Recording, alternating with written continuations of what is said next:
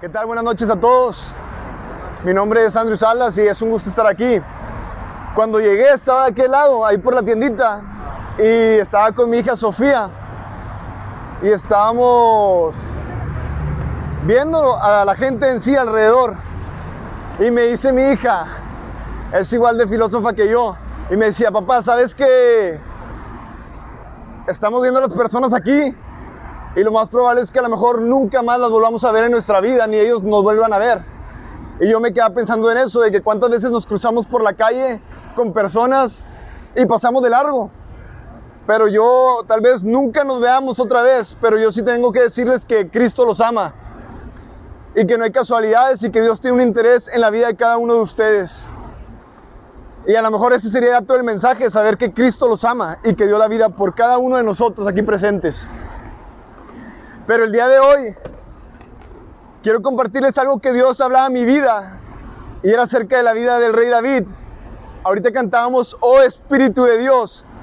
Y ese, ese coro es uno de mis favoritos porque yo siempre que lo canto pienso que cómo habrá sido un encuentro entre el rey David y Dios y cómo él anhelaba a Cristo. Y este mensaje no es solamente para las personas que no conocen a Dios, sino para todos nosotros. Porque todos necesitamos de Dios, todos. Y dice en la Biblia, en 2 de Samuel, cuando el rey David ya era rey, dice que quería ir por el arca de Dios, porque el arca de Dios, donde una, una pequeña presencia de Dios estaba en esa arca, no estaba en Jerusalén. Entonces dice que David fue por el arca y cuando fue por el arca, la traía a Jerusalén. Pero no hicieron las cosas correctas. No llevaban el arca de la manera correcta. Y por haber hecho eso, trajo mortandad a la vida de un hombre llamado Usa. Ese hombre murió. Y dice que David se llenó de temor porque vio la muerte de cerca. Vio que no era un Dios allá a lo lejos o un Dios de mentiras, sino que era un Dios verdadero, que quería que nos comportáramos correctamente. Entonces, por haber tenido temor, lo que hizo David fue, ¿sabes qué? Yo no quiero que el arca vaya conmigo porque yo tengo temor. Tal vez él pudo haber pensado, ¿y si yo hago algo incorrecto y esa mortandad viene a mi vida? Se llenó de temor por completo. Pero el arca fue llevada a la casa de un hombre llamado Obed. Y dice que estuvo ahí un tiempo. Entonces David se enteró que había llegado bendición a la casa de Obed, a, su casa a su familia y a toda su hacienda, a todo. Una bendición. Solamente dice una bendición, tal vez fue una bendición económica, podría ser.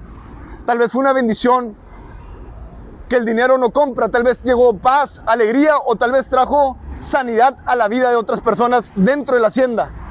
Porque la presencia de Dios trae todo eso, no solo dinero, sino que trae paz y gozo que el mundo no puede dar y puede traer sanidad también a nuestros físicos. Entonces David se enteró de eso y dice que fue por el arca. Yo pienso que David debe haber dicho, oye, si es cierto, puede haber mortandad, pero también puede haber mucha bendición en, nuestra, en mi vida. Hijo, no me importa, voy a correr el riesgo de traer la presencia de Dios a mi vida. Tal vez nosotros muchas veces por errores, por hacer cosas incorrectas, vemos muy de cerca la muerte o vemos situaciones muy difíciles en nuestra vida o en la de alguien más o tal vez simplemente es una prueba.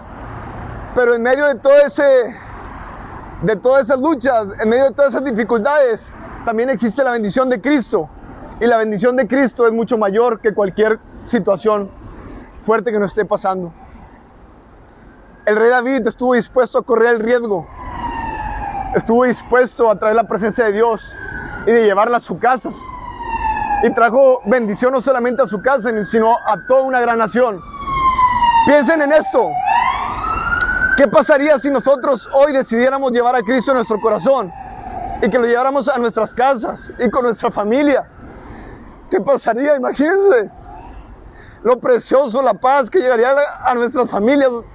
Yo creo que si todos tenemos familia, hijos, queremos lo mejor para ellos. Y el dinero y las cosas de este mundo no van a poder traer paz ni gozo. Pero la presencia de Dios sí puede hacer la diferencia. Entonces yo vengo a compartirles eso, que Cristo es real y que Cristo los ama y que Él quiere llenarnos de su bendición, que es su presencia. Y no solamente a ti o a mí, no solamente a ti o a mí, sino a nuestros familiares. Y Él tiene el poder. Tal vez estamos cansados de tantos fracasos, estamos cansados de que fallamos y no podemos. O de una situación difícil que no está en nuestras manos. Pero Dios puede hacerlo.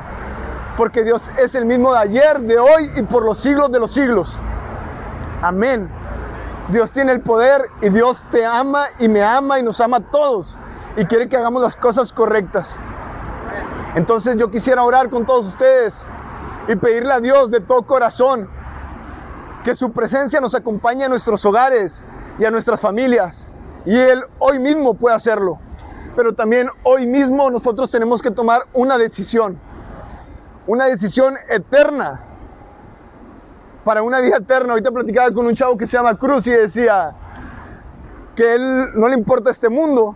Dice, yo quiero o voy a un lugar donde las calles van a ser de oro y el mar de cristal. Y ese lugar sí existe. Cuando vemos toda la dificultad de este mundo, yo creo que todos tenemos esperanza y queremos que algo mejor viene. Y eso solamente en la vida de Cristo Jesús.